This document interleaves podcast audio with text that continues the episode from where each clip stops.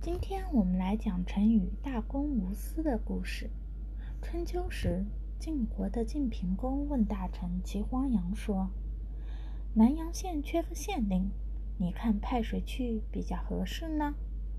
秦黄羊毫不迟疑地回答说：“谢狐最合适，他一定能够胜任的。”晋平公惊奇地问他：“谢狐不是你的仇人吗？”你为什么还要推荐他呢？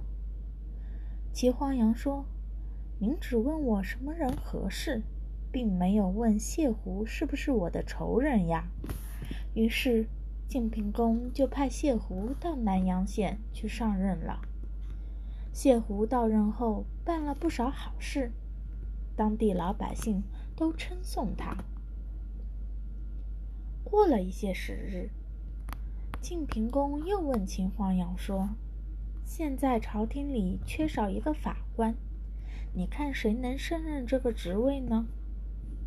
齐黄羊说：“齐武能够胜任。”晋平公又奇怪了，问道：“齐武不是你的儿子吗？你怎么推荐自己的儿子？不怕别人讲闲话吗？”齐黄羊说。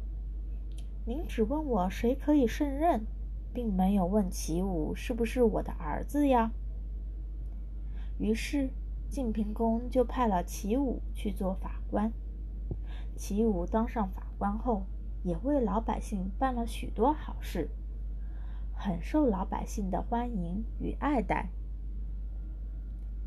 孔子听到这两件事，十分称赞齐黄羊。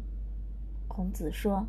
秦黄羊说的太好了，他推荐人完全是拿才能做标准，并不是因为是自己的仇人就心存偏见，也不是因为是自己的儿子就怕人议论。像齐黄羊这样的人才，称得上是大公无私啊！